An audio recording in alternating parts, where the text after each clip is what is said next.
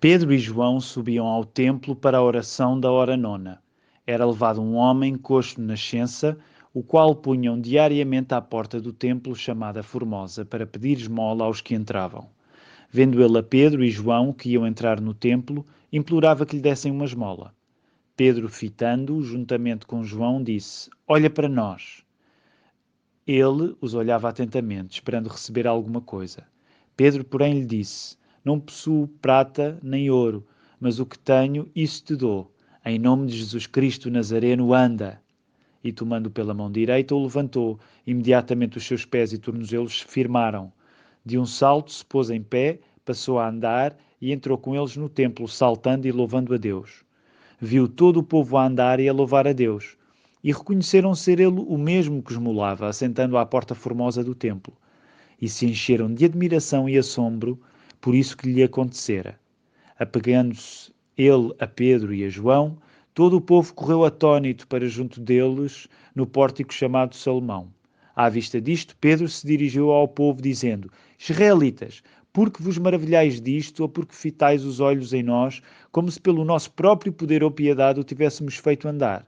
O Deus de Abraão, de Isaac e de Jacó, o Deus de nossos pais, glorificou a seu servo Jesus, a quem vós traístes e negastes perante Pilatos, quando este havia decidido soltá-lo. Vós, porém, negastes o santo e o justo e pedistes que vos concedessem um homicida.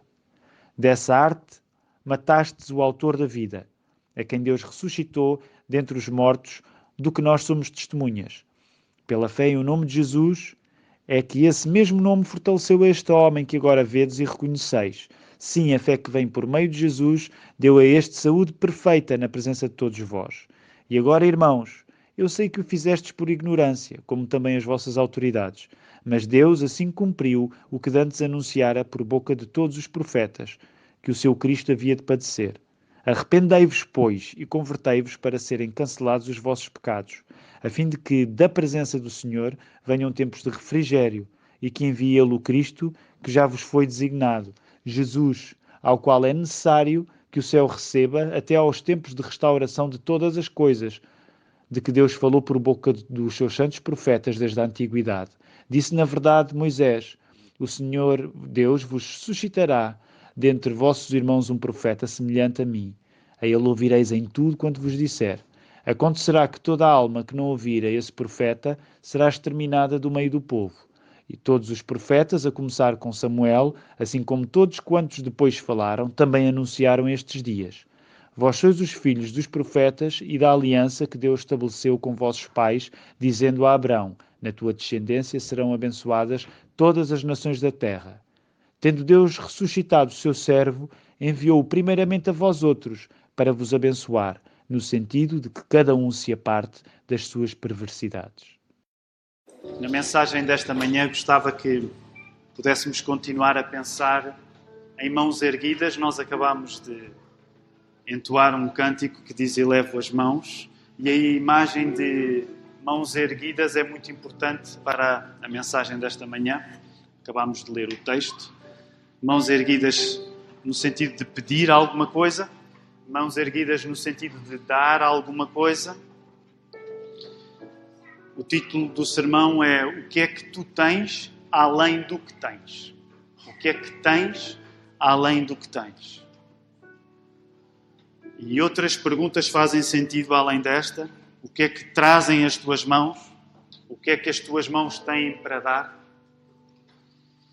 E a minha preocupação fundamental nesta manhã, ao pregar a palavra de Deus, será dizer-te que a identidade que todos nós precisamos nesta manhã, aquilo que nós precisamos de ser nesta manhã, aquilo que precisamos de ser além daquilo que temos, aquilo que precisamos de ser além daquilo que acumulamos, só vai ser encontrado num gesto de nos entregarmos totalmente a quem se entregou totalmente por nós. E é por aqui que eu quero ir nesta manhã ao pregar o texto do capítulo 3 dos Atos dos Apóstolos, dizer-te que tu só vais poder saber quem realmente és e quem realmente deves ser se te entregares totalmente a quem se entregou totalmente por ti, a Jesus. Por isso É importante que seja Jesus a tomar conta da mensagem que eu tenha para pregar. E ele garantiu à sua igreja que há maneira disso acontecer. Há maneira de nós falarmos de Jesus do modo em que é Jesus que está a tomar conta quando nós estamos a falar acerca dele. Foi por isso que o Espírito Santo nos foi deixado e vimos a chegada do Espírito Santo precisamente no domingo passado, quando estudámos o capítulo 2 do, dos Atos dos Apóstolos. O que quero dizer nesta manhã é que há poder para sentirmos Jesus a encaminhar-nos no caminho ao qual Ele nos chama a segui-lo, porque o Espírito está conosco e que é nesse caminho que é de entrega semelhante à entrega que Ele teve por nós, que nós vamos realmente descobrir quem somos. E isto independentemente da circunstância que estamos a viver. E provavelmente repetimos isto quase todos os domingos, mas esse é um dos milagres de sermos igreja. As pessoas que aqui estão vêm em circunstâncias diferentes. E todas essas pessoas em circunstâncias diferentes, uns estão muito animados, e dá para ver, alguns dá para ver que estão animados. Os outros passam alguns dos momentos mais difíceis da vida deles e estão junto. E o mesmo texto bíblico, o mesmo texto bíblico, porque é dirigido pelo Espírito Santo através da pregação fiel da palavra, pode e deve alimentar os dois tipos de pessoas, aquelas que estão tristes e que precisam de consolo esta manhã e aquelas que estão animadas. Agora, esse, como não é um poder que nenhum de nós tem, que eu tenho, é um poder dado pelo Espírito através da pregação fiel da palavra, nós precisamos que seja o Espírito a dirigir esse momento e por isso precisamos de orar. E é isso que vamos fazer nesta hora. Vamos orar. Pai do céu, uma vez mais, na manhã do teu dia, no dia da ressurreição do teu filho, nós reunimos-nos, o teu povo faz isto há tanto tempo e nós fazemos parte desta, desta grande odisseia de confiança em ti. E mais uma vez, porque o texto se abre diante de nós, nós confiamos no poder que o teu Espírito tem para nos alimentar nesta manhã, Senhor. E nós queremos ser alimentados pela tua palavra, Senhor. Esse não é um poder humano, eu não o tenho.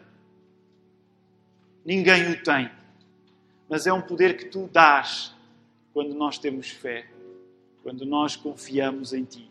E por isso nós queremos pedir que tu, a cada um, nesta manhã, possas dar o dom da fé para ouvir esta palavra, não pensando em mim que a prego, não pensando no irmão do lado que precisa de ouvir, mas pensando em si mesmo. Num saudável individualismo, dizer: Senhor, eu quero ir ao encontro do teu plano para mim nesta manhã, Senhor. Quero estar aberto àquilo que tu tens para me dizer através da tua palavra, Senhor. Guia-me para que possamos estar a ser alimentados. Porque a tua palavra alimenta-nos ainda mais do que o pão. A tua palavra é o nosso pão. Jesus é o pão da vida. E nós queremos, queremos ficar mais próximo dele no final desta manhã. Ajuda-nos a que isso possa acontecer. Aqueles que estão tristes, Ó oh, Senhor, levanta-os, consola-os esta manhã. Que eles não saiam da mesma maneira como entraram, Senhor. Que eles possam sair confiantes em Ti. Saber que Tu tens um plano para a vida deles, Senhor. Para os outros, que eles possam continuar animados, mas a todos alimenta com a Tua palavra. É isso que nós pedimos. Em nome de Jesus. Amém. Vamos regressar ao texto, queridos irmãos. É o terceiro domingo que estudamos o livro dos Atos dos Apóstolos. Estamos a tentar manter um ritmo aqui, uma dinâmica forte. É bom estarmos juntos esta manhã. Saúde também o pastor José Pinto Ferreira, a nossa irmã Lúcia, também é bom vê-los. Aliás, há oito anos o pastor Pinto Ferreira era um dos pastores que estava lá um, no dia em que a nossa igreja se tornou autónoma. Foi também o dia da minha consagração. Por isso, se, há, se, houver alguma coisa má com o meu ministério, o pastor Pinto Ferreira tem alguma responsabilidade nisso? Se tiver alguma coisa para se queixar, ele faz parte do grupo de pessoas que pode, pode ser responsabilizado. É, é, bom estar connosco. Sabemos também que o pastor Pinto Ferreira chegou agora ao fim do, do seu tempo ali na Igreja Batista do Cacém. Ao longo de várias décadas serviu o nosso país, do Alentejo ao norte do país, Santo Tirso e nos últimos anos no Cacém. Isso deixa-nos honrados também. Que o Senhor possa abençoar a vossa vida. Eh, vamos até à palavra de volta. Hoje nós estamos no primeiro de dois eventos seguidos em que existe um choque entre a recém-criada comunidade cristã, recém-criada comunidade cristã, que nasceu, vimos na semana passada, e a liderança espiritual judaica. Então, este é o primeiro dois choques que vão acontecer seguidos, e, eu, este episódio que nós estamos a ler hoje leva-nos precisamente a este primeiro choque entre responsáveis espirituais dos judeus e os apóstolos, neste caso. Uma coisa interessante é que a semana passada, e sintam-se à vontade para ir folheando as vossas Bíblias, não há barulho mais agradável na igreja do que uh, o de Bíblias a serem folheadas um, aquilo que foi predito no texto que lemos a semana passada já está a acontecer. Lembram-se? Pedro levantou-se com a autoridade apostólica, dentre os onze, e falou. E uma das coisas que ele tinha invocado era precisamente o profeta Joel. E ele diz: Nos últimos dias, e nós já entendemos que nos últimos dias são os dias que começaram a partir dali, nós fazemos parte dos últimos dias, como a igreja em Jerusalém fazia parte dos últimos dias. Os últimos dias, a era da igreja, a igreja que depois do Pentecostes está à espera da parousia, não é? O que é parousia? O regresso de Jesus, a segunda vinda de Jesus, que vai ser referida neste sermão de Pedro. Então, nessa época, nessa época, a igreja é chamada a ter uma missão, porque o Pentecostes deu-se e aguardamos a parousia. E Pedro tinha acabado de pregar que por causa do que Joel tinha dito, a palavra estava a ser cumprida e filhos e filhas profetizariam. E todo esse tipo de acontecimentos fantásticos que já tinha sido predito no sermão anterior de Pedro começa a acontecer. Aqui temos um sinal. Qual é a história? Vamos rapidamente resumi-la. Acabamos de ler o texto, vão vendo o texto. Três da tarde, os apóstolos Pedro e João vão até ao templo, são vistos por um coxo que costumava ser levado para a porta formosa, seria a mais bonita onde costumava pedir esmolas. Até aos pátios anteriores, no templo, eram vários os portões. E nesse processo, o mendigo, quando vê Pedro e João, tenta agarrar a oportunidade. Ora, qualquer pessoa que peça esmola prevê que vai chegar às suas mãos um valor da pessoa que o está a atender na hora. É? Portanto, se a pessoa está a pedir esmola, como este homem está a pedir esmola, este coxo, uma expectativa que ele tem é que as pessoas que o vejam lhe possam dar, possam lhe entregar nas suas mãos o valor que têm e que se dispõem a dar. E uma das coisas interessantes que começa logo por ser, vamos dizer assim, a rotina começa por ser quebrada, a rotina desta expectativa de quem pede esmola vai ser quebrada pela frase algo enigmática que aparece aqui, que é dita pelos apóstolos, aí no verso 4, quando lhe dizem àquele homem: Olha para nós, olha para nós. E a partir do momento em que a frase olha para nós é dita àquele mendigo, àquele coxo, o que passa a estar em causa não é aquilo que a pessoa que sente necessidade prevê que possa acontecer. Okay? A partir do momento em que a frase é dita, olha para nós, pelos apóstolos, o que passa a estar em causa não é a expectativa de quem pede. O que passa a estar em causa é aquilo que pode ser dado pela pessoa que está a atender à necessidade. O que passa a estar em causa a partir do momento em que a frase olha para mim, olha para nós é dita, não é a expectativa do coxo, do mendigo, daquilo que ele pode receber, mas é aquilo que vai ser dado por, pelos apóstolos. E o que é que pode ser dado por quem está a atender aquela pessoa em necessidade? Verso 6: Não tenho prata nem ouro, mas o que tenho, isso te dou. Em nome de Jesus Cristo, o Nazareno anda. Quantos de vocês é que, quando ouvem este texto, se lembram do cântico? Alguém se lembra do cântico? Ruth Teles. Ruth, queres cantar? Hã? Alguém quer cantar com a Ruth? Vamos cantar, podemos cantar. Prata e ouro não tenho, mas o que tenho te dou. Em nome de Cristo de Nazaré, levanta-te e põe-te de pé. Andando e saltando e louvando a Deus, andando e saltando e louvando a Deus. Em nome de Cristo de Nazaré, levanta-te e põe-te de pé. É interessante, os predestinados conheciam.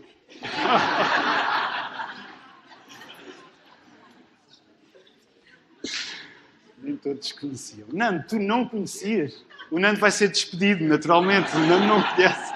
Como é que pode dirigir o louvor e não conhecer este canto? Mais ou menos, não é? Então, muitos de nós lembram-se, porque, uh, e deixem-me dizer que a maravilha do que está a acontecer não seja interrompida pela nossa familiaridade com este cântico, porque este, mesmo este cântico é incrível. Prata e ouro eu não tenho, não é? mas eu tenho, aquilo que eu, te, eu tenho, eu vou-te dar. Uh, e é difícil fazer justiça a este texto, é difícil fazer justiça a, a esta ação. Quero-me concentrar em algumas coisas. O que os apóstolos dão foi além do melhor que aquele coxo poderia esperar. Imaginem, o coxo poderia esperar uma boa quantia. Mas aquilo que os apóstolos deram foi muito melhor. Foi a cura para o maior problema físico da vida dele. Ele não recebeu quantia, ele recebeu cura. Já pensaram nisto? De mendigo passou a enérgico adorador. Este milagre, como outros, passa por se receber algo bem diferente daquilo que se desejou. Há muitos milagres que são assim. Nós até desejávamos uma coisa, mas aquilo que tivemos foi completamente diferente. Graças a Deus por isso. Foi muito além das expectativas que ele poderia ter. E a mudança é tal na vida dele que, se olharem para o vosso verso 10, até custa acreditar. As pessoas que conhecem aquele coxo, aquele mendigo, custa acreditar que seja a mesma pessoa, porque ele foi levantado e de um salto se pôs em pé. Passou a andar, verso 8, e entrou com eles no templo saltando e louvando a Deus. Andando, saltando e louvando a Deus. As pessoas têm dificuldade depois da ação divina em reconhecer aquela pessoa. É a mesma, não pode ser a mesma pessoa. É a mesma pessoa. Não pode. É a mesma pessoa. Deus fez alguma coisa muito acima do melhor que aquele coxo poderia imaginar. E reparem, vamos avançar. Verso 11. Da mesma maneira que no evento anterior do Pentecostes foi preciso que a palavra de Deus explicasse a realidade do milagre que estava a acontecer, que naquele caso era a descida do Espírito Santo, Pedro novamente precisa de explicar o que é que está em causa agora que o coxo foi curado. Da mesma maneira como Pedro teve de explicar o que é que estava a acontecer quando o milagre da descida do Espírito Santo se deu, Pedro precisa de explicar aquilo que está a acontecer agora que aquele coxo foi curado. Nesse sentido, reparem, isto é interessante. Uma das coisas que o livro dos Atos dos Apóstolos nos está a sugerir é que, podemos dizer assim, Nenhum milagre é autossuficiente. Nenhum milagre é autossuficiente. O milagre precisa sempre da palavra de Deus para explicar a razão por que ele se deu. Também por isso, reparem, por nenhum milagre ser autossuficiente, é que há muitas pessoas que já viram coisas na vida que só podem ser explicadas a partir da intervenção de Deus, mas continuam a não acreditar nele. Há muitas pessoas que já viram coisas na sua vida que só podem ser explicadas a partir da intervenção de Deus, mas que continuam a não, a não querer acreditar, porque nenhum milagre é autossuficiente. Para aqueles que estão a estudar o livro de Marcos, o Evangelho de Marcos, é, esse, esse é um dos temas recorrentes no estudo do Evangelho de Marcos. Tanta pessoa a lucrar com os milagres de Jesus, sem que isso signifique que sigam o que Jesus quer que elas façam, que façam o que Jesus quer que elas façam, que sigam o caminho de Jesus. Tanta gente a lucrar coisas boas, sem que os milagres levem até Jesus, neste caso. Os milagres dependem das palavras de uma maneira que as palavras não dependem dos milagres. Essa é, essa é uma das morais da história que vai passando ao longo de, todos, o, o, de todo o livro dos Atos dos Apóstolos. Os milagres dependem das palavras de uma maneira que as palavras não dependem dos milagres. Isto não significa, atenção, isto não significa que, que quando é invocado Deus para que um sinal, para que um prodígio acontecesse, que é parecido com um feitiço. E infelizmente, às vezes no contexto evangélico, há determinados contextos em que as pessoas usam a ideia de que determinadas palavras precisam de ser ditas para que determinadas coisas aconteçam. E, e, infelizmente, em alguns casos, já é mais uma lógica de feitiço do que uma lógica de fé. Sabem, depois mais à frente veremos, sobretudo quando entrar aquela parte do livro dos Atos dos Apóstolos em que começam a existir choques entre o poder apostólico, o poder divino e o poder da magia e do ocultismo, e aí vamos ver melhor lá mais à frente, quando acontecimentos destes se dão, que a importância das palavras não significa uma espécie de feitiço cristão. E às vezes alguns de nós entramos quase numa lógica de feitiço cristão, dizer determinadas palavras como se isso por si só fosse uma espécie de abracadabra cristão. Preciso termos atenção em relação a isto. No entanto, é preciso ficar bem claro: os milagres dependem das palavras de uma maneira que as palavras não precisam depender de milagres. Logo, Pedro tem de dizer, meus queridos, lembram-se, na semana passada vimos que basicamente o sermão de Pedro no dia do Pentecostes resumia-se a duas ideias fundamentais, que é o que está a acontecer não é pinga, é profecia. Agora, basicamente o argumento eh, muito fundamental do sermão de Pedro é o que está a acontecer não tem a ver com a nossa grandeza, minha e de João. O que está a acontecer tem a ver com a glória de Jesus que vocês rejeitaram, mas que está à direita do Pai. Muito sim, muito resumidamente, é este o sermão que Pedro está a pregar. O que está a acontecer não é vocês ficarem impressionados com a minha grandeza humana e do, e, e do meu companheiro João. O que está a acontecer é vocês entenderem neste coxo que isto é acerca da glória de Jesus Cristo. E nessa medida a Bíblia mostra os milagres como caminhos para Jesus e não Jesus como caminho para os milagres. Já falámos nisso a semana passada. Os sinais valorizam o mensageiro e a mensagem, e é Cristo quem sai sempre em primeiro lugar. O verso 16 explica, voltem a lê-lo, pela fé em o nome de Jesus, explicação de Pedro. É esse é que esse mesmo nome fortaleceu a este homem, que agora vedes e reconheceis. Sim, a fé que vem por meio de Jesus deu a este saúde perfeita na presença de todos vós. Isto não é acerca da minha capacidade de ter feito este coxo que vocês conhecem tão bem, agora uma pessoa que salta e que louva. Isto não é acerca dessa capacidade, isto é acerca da fé que ele teve em Jesus. E por isso mesmo, Pedro vai pregar este sermão, onde ele fala mais acerca de Jesus, de certa maneira expande agora ainda mais o assunto do que no sermão de Atos 2. Isto é muito interessante, estava pano para mangas, mas nós temos de ir na dinâmica, não podemos ficar no detalhe. Mas uma das coisas que vamos compreendendo é que, à medida que a igreja vai pregando Jesus, vai também dando mais, explicando mais acerca deste Jesus. Tudo, mas tudo, é acerca de Cristo. Tudo o que existe e acontece, existe e acontece em função de nos admirarmos diante da glória de Cristo. E há um nível pessoal, o nível pessoal é o nível em que o coxo pessoalmente foi curado, mas há um nível global deste milagre, que nós não, agora não estamos a explorar. O nível global do milagre tem a ver com Pedro dizer: este milagre só é possível porque, no nível de todas as promessas que Deus fez ao longo do tempo ao seu povo de Israel, Todas essas promessas estão a ser cumpridas. Portanto, estou a tentar resumir agora uma ideia que podia dar origem a muito, mas a ideia fundamentalmente é esta. Pedro quer dizer aos judeus de que se eles veem aquele coxo a andar agora, é porque o Deus de Abraão, Isaac e Jacó cumpre as suas promessas. Há um nível pessoal em que ele sai curado, mas há um nível coletivo em que Israel sabe que tudo aquilo que foi prometido no Velho Testamento está a ser cumprido. Porque se assim não fosse, aquele coxo não poderia andar. Se Deus fosse mentiroso e não cumprisse as suas promessas, aquele coxo não podia andar. Portanto, não é só questão, olha, bom para ti, coxo, não andavas e agora andas. Não. Há um nível há um nível simultâneo na mensagem em que Pedro quer que os judeus entendam: Deus está a cumprir todo o texto com que nós crescemos. Isto não é só acerca deste homem, isto é acerca de vocês todos, aqueles que o ouviam. A centralidade de Cristo no sermão de Pedro é tão fundamental centralidade de Cristo no sermão de Pedro é tão fundamental que não pede nada menos para Cristo do que os próprios ouvintes. Cristo é tão fundamental naquele sermão que a Cristo tem de ser dado às pessoas que estão a ouvir o sermão. O texto foi até aos ouvintes e agora os ouvintes devem ir até ao texto. Como sabem, tenho partilhado isso convosco que isso é fundamental. Ao domingo, nós entendemos que vamos até ao texto, não é? Vamos até ao texto, o texto vem até nós, nós vamos até ao texto. Ao chegarmos ao texto, o sermão de Pedro pede nos ouvintes, basicamente, aquilo que já Atos 2 tinha pedido. Que reconheçamos que Deus planeou a tragédia da morte de Jesus para a glorificação dele, ressuscitando e sendo recebido nos céus, vocês veem no verso 13.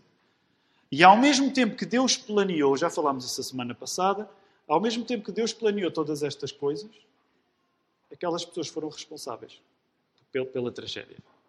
E vemos isso no verso 14 e 15. Portanto, novamente, e não me vou repetir em relação à semana passada, estas duas coisas que na maior parte das vezes parecem impossíveis para nós de conjugar, como é que eu posso conjugar o facto de Deus ter predestinado estas coisas com eu ser responsável nelas? Novamente, se Pedro não tem problema em pregá-las assim, se a Bíblia não tem problema em expô-las assim, nós também não devemos ter problemas em enunciá-las assim. Podemos não saber explicar, eu não sei explicar. Mas as duas coisas estão lá no texto. E não precisam de ser reconciliadas porque elas não se zangaram uma com a outra. Como dizia Spurgeon. É? Portanto, aqui está. Deus planeou isto tudo no entanto, vocês são responsáveis. Ainda por cima, Pedro vai, vai um pouco mais fundo, né? Vocês tiveram a oportunidade de o libertar e preferiram libertar Barrabás. Portanto, ele foi um pouco fundo. A linguagem que Pedro usa neste sermão dava outro sermão, uh, além deste que estou a pregar. Se a veemência da acusação é grande, olhem, por exemplo, no verso, uh, no verso 15. Interessante esta ideia. Vocês mataram o autor da vida. Vocês mataram a pessoa que está a dar vida a tudo o que nos está a acontecer. E aqui uma parte que é importante. Lembrem-se, já hoje vimos isso. É Jesus. Aliás, vimos isso, eu ouvi na escola dominical, o Nando estava a, a ensinar isso na classe dele. Jesus é o é a palavra com que todas as coisas foram criadas. Portanto, e Pedro está a usar este argumento. Vocês mataram o autor da vida. A ver um paradoxo? Vocês mataram o autor da vida. Porque nós acreditamos, nós sabemos que todas as coisas foram criadas através da palavra. Deus disse. Essa palavra fez carne em Jesus. E por isso somos tão obcecados pela palavra como cristãos evangélicos. Por isso o que Pedro está a dizer é: vocês mataram a pessoa que vos deu origem. Engraçado. Vocês mataram a pessoa que vos deu origem. E reparem, é muito forte esta acusação. Por outro lado, também não deixa de ser interessante, no verso 17, ele mostra alguma empatia quando diz: Eu sei que vocês fizeram isso por ignorância. No entanto, o reconhecimento da ignorância apela ao uso da inteligência. Daí é que Pedro apela a que os seus ouvintes compreendam uma, ligação. E para nós precisamos torná-la aqui mais explícita, porque não estamos no contexto judaico de há dois mil anos. Quando, no verso 18, Pedro fala que Deus tinha glorificado o seu servo, não é? O seu Cristo havia de padecer, é o que está aí a dizer no verso 18, porque o seu Cristo havia de padecer. A ideia que está aí é que esse padecimento de Cristo era a imagem do servo sofredor predito pelo profeta Isaías. Portanto, Pedro é atento e compreensivo em relação à ignorância. Jesus foi morto por aquelas pessoas e elas não tinham bem noção do que estavam a fazer, mas ele faz desse, desse momento de empatia uma razão para eles usarem a cabeça. Diz: Olha, este servo, esta pessoa que vocês mataram, mataram porque ele é o servo sofredor, ele é o Messias de que nós estamos à espera. Mais fantástico ainda na largura desta mensagem, repara, este é um sermão incrível que Pedro está a pregar, porque tem momento para fazer as pessoas sentirem-se culpadas mesmo. Vocês mataram, tiveram oportunidade para o libertar e não o quiseram libertar diante de, de, Pilatos. Pilatos até queria facilitar a vida de Jesus e vocês não deixaram. Portanto, aquele momento bem difícil no sermão em que o pregador está mesmo a fazer com que tudo o que é mau em nós seja sentido ao mesmo tempo ele consegue também reconhecer a importância da ignorância. Portanto, uma coisa fantástica nesta mensagem, que vai da incriminação até a empatia, é que a resposta deve ser sempre, sempre, sempre arrependimento. O que é que isto quer dizer? Um sermão pode mostrar acusação. Um sermão pode mostrar simpatia. Pode haver uma mensagem que nós pensamos, ah, hoje o pastor fez-me sentir bem. Ou, oh, uma mensagem nós pensamos hoje o pastor fez-me sentir mal. As duas coisas podem fazer parte do sermão. Pedro tem os dois ingredientes aqui na mensagem. Fundamental é que no final seja sempre pregada a conversão dos pecados. Conversão a Cristo, arrependimento pelos pecados. Isso é fundamental. E reparem, implícito ficava o facto de que se Jesus tem capacidade para, ao nos arrependermos, os nossos pecados serem cancelados, como está aí no verso 19, implícito ficava que tudo aquilo que eles faziam para tratar dos seus pecados, o que é que os judeus faziam para tratar dos seus pecados? Rapidamente. Quanto eu bebava. O que é que os judeus geralmente faziam para tratar dos seus pecados?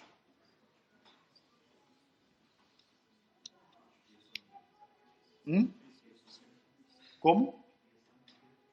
Expiação no tempo, todo o sistema de sacrifícios. Portanto, implícito está a ficar que se aquilo que Jesus fez é suficiente para que os pecados sejam cancelados, então eles não precisavam mais fazer sacrifícios. Porque o servo sofredor dado como sacrifício final significa que eles não precisavam mais de depender desses sacrifícios.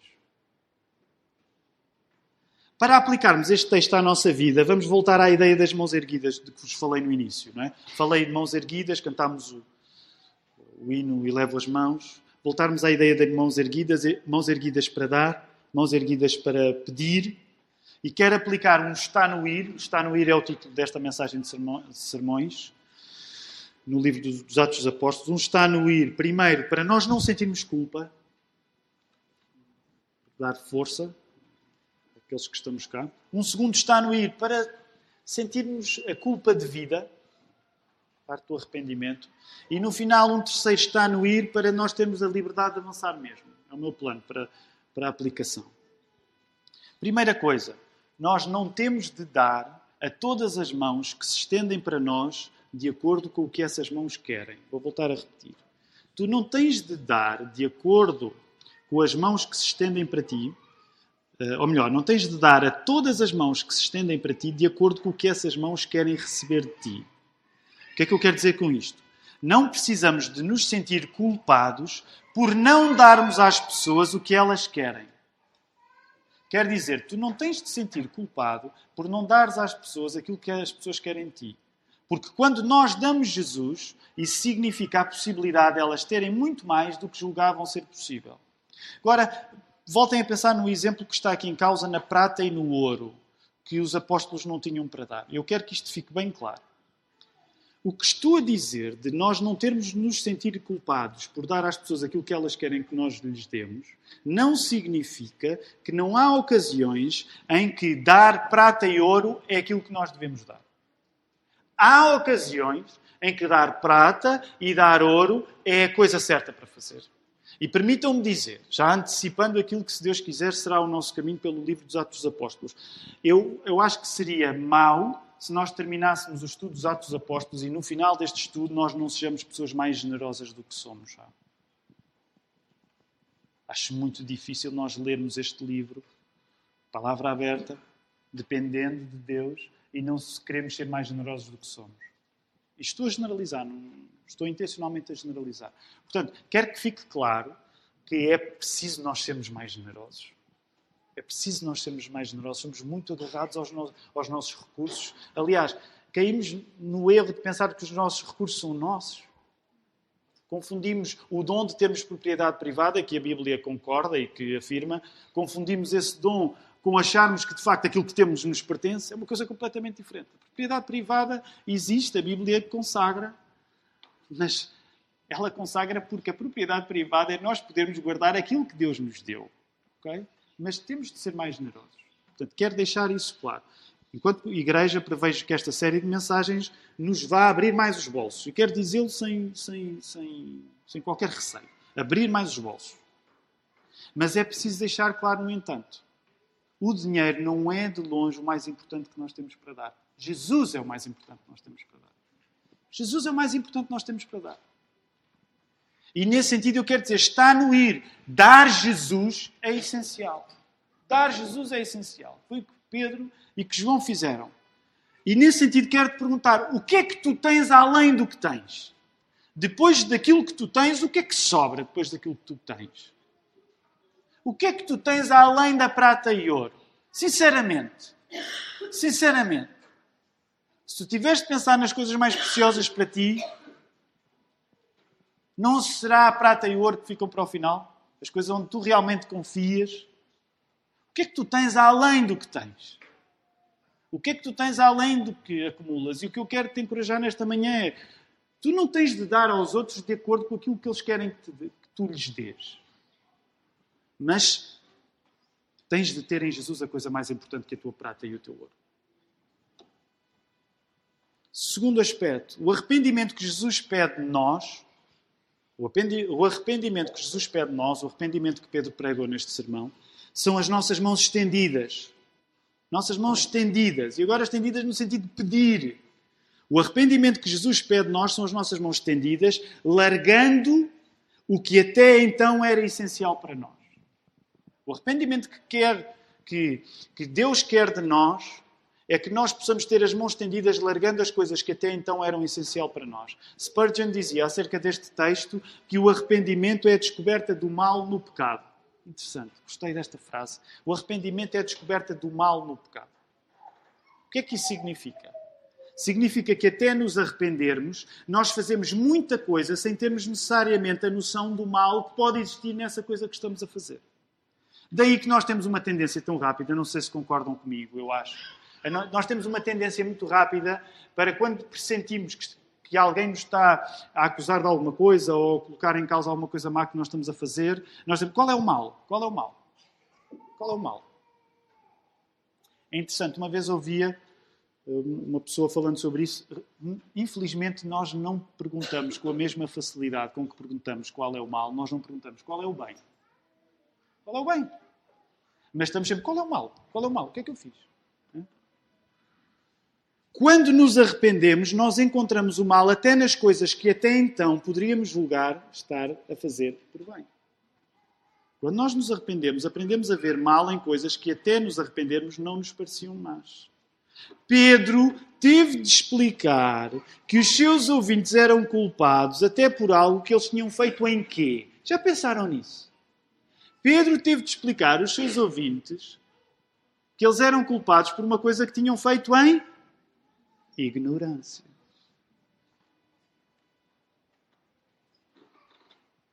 Nós não temos medo de nos reconhecer nesta mesma mensagem. Nesse sentido, entende, está no ir, no sentido de dar todo a Jesus. Primeiro está no ir que vos disse é dar Jesus é essencial. Agora, pensando em arrependimento, pensando em culpa, quer dizer dá-te todo a Jesus, sobretudo com o mal que até agora não reconhecias em ti. O pecado é também o que há quando, naquilo que nós temos, reconhecemos um mal que até então não víamos.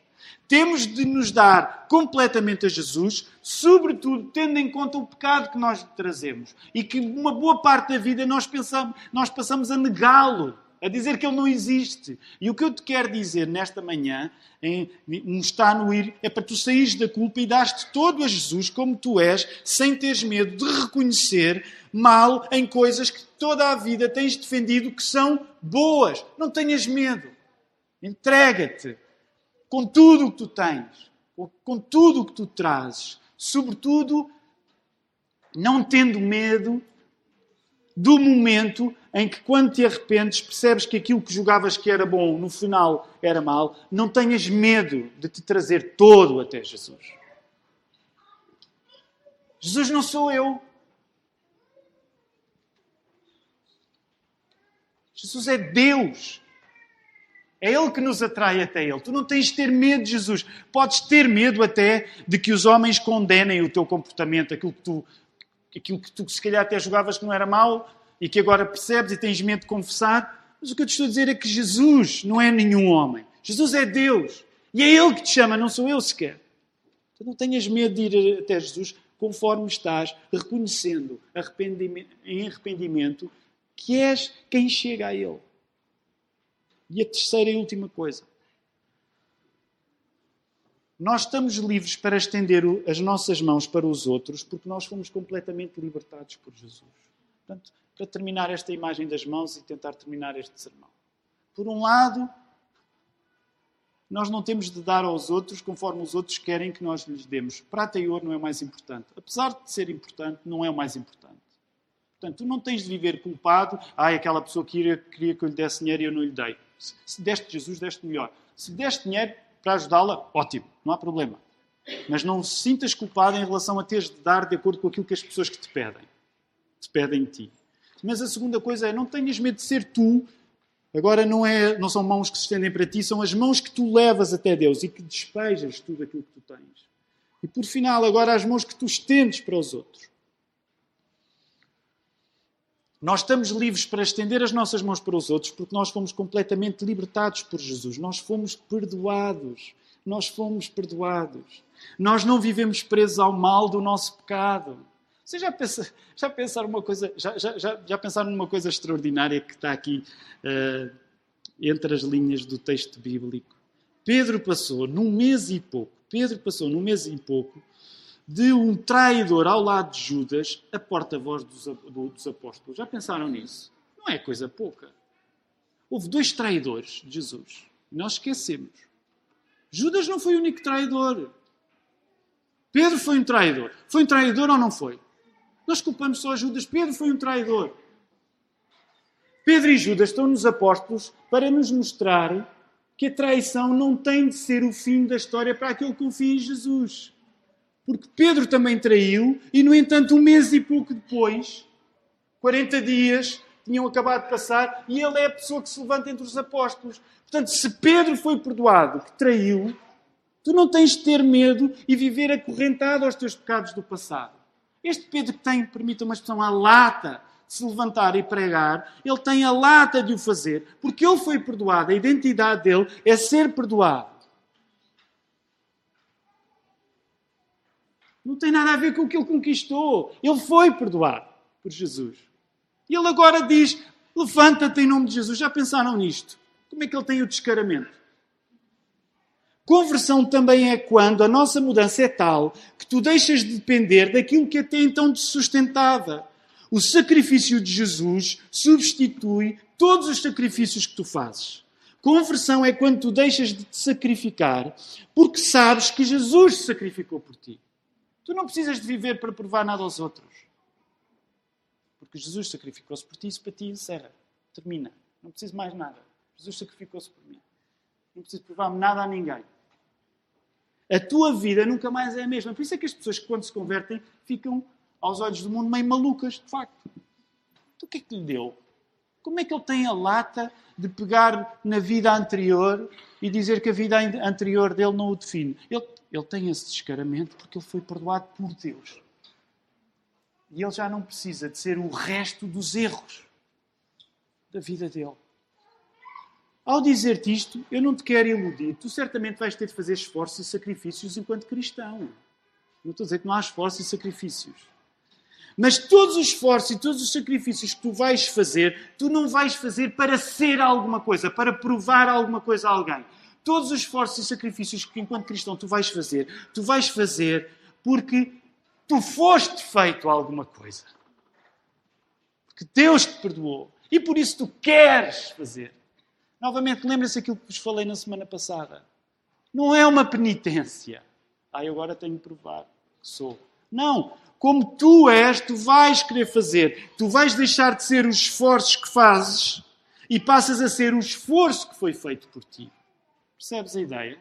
Tu deixas de viver para te esforçares, mas tu, naquilo que te esforças, és apenas o reflexo do esforço que foi feito por ti, do sacrifício que Jesus fez por ti.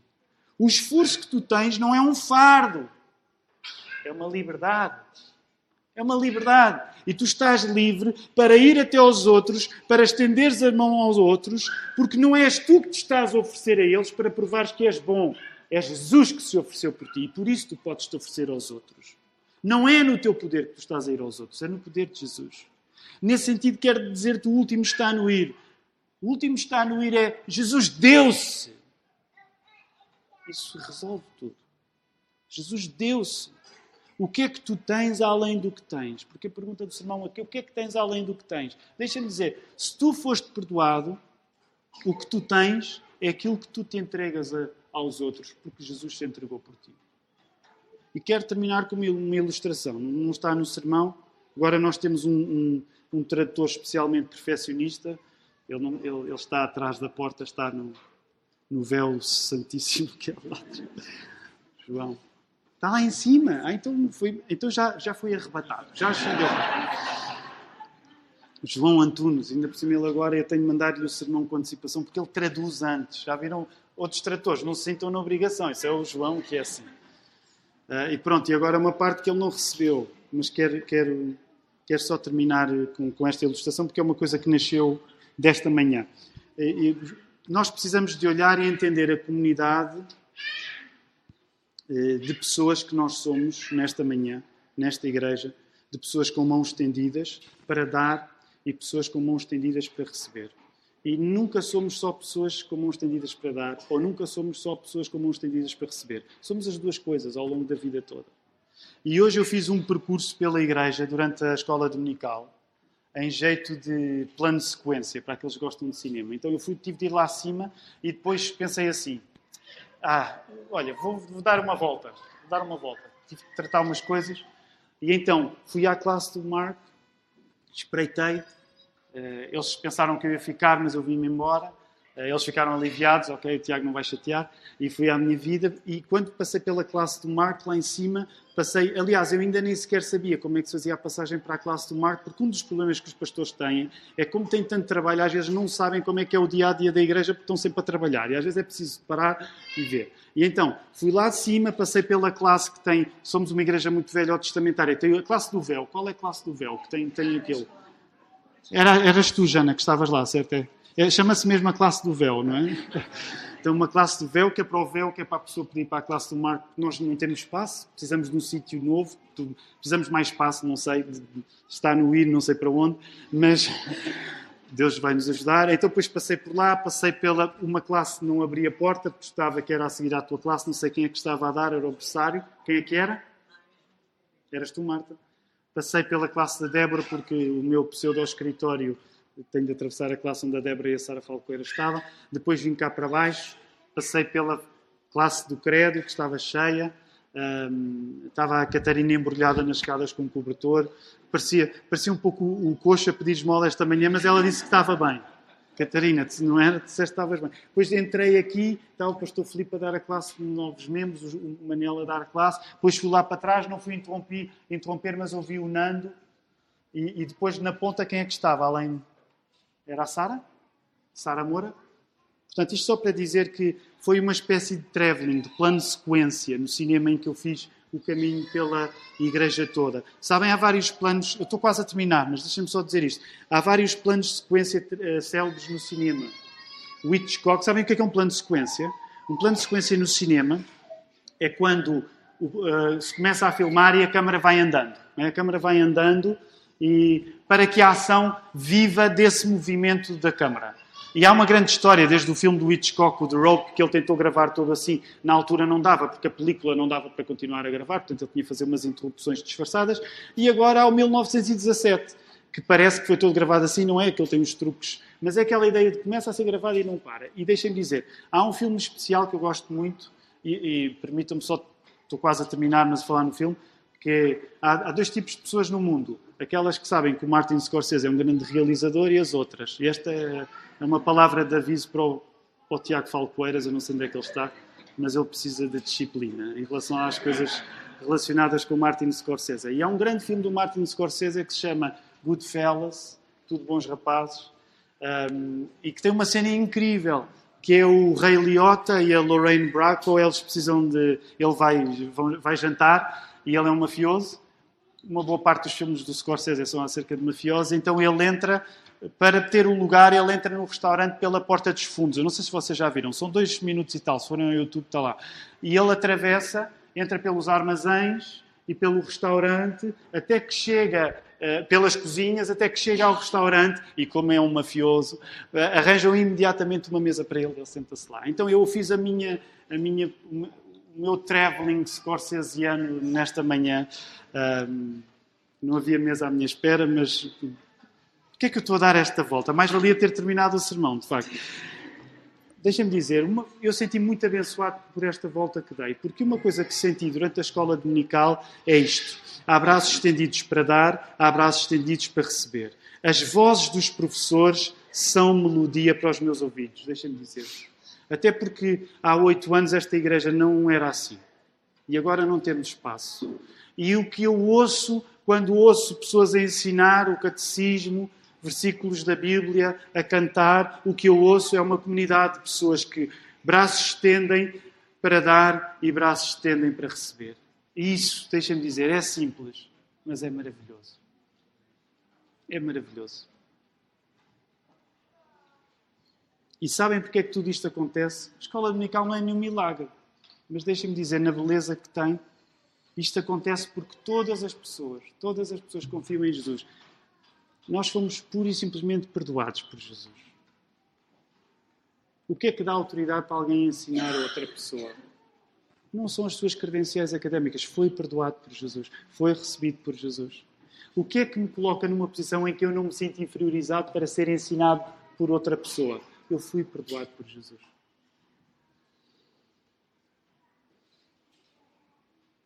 Deus acolheu-nos acolheu com o seu perdão. No final, e permita uma ousadia de uma ilustração teológica a partir de um filme de gangsters, e eu não estou a dizer que vocês devem ver o filme, é um grande filme. Mas sabem, depois de um caminho, a nossa vida, somos jovens ainda, a maior parte de nós somos jovens assim, mas a nossa vida às vezes é como se fosse um caminho por labirintos e por portas de fundos. E quando nós estamos nesses momentos dos labirintos, nos momentos das portas traseiras, nós não conseguimos às vezes imaginar onde é que vai ser o fim daquele labirinto, daquele armazém, daquela cozinha. Não vemos a luz do sol. Mas eu posso vos garantir, isto já não tem a ver com o Scorsese, tem a ver com o que a palavra de Deus diz. No final, nós vamos ter uma mesa colocada para porque fomos perdoados por Jesus. Que o Senhor nos abençoe.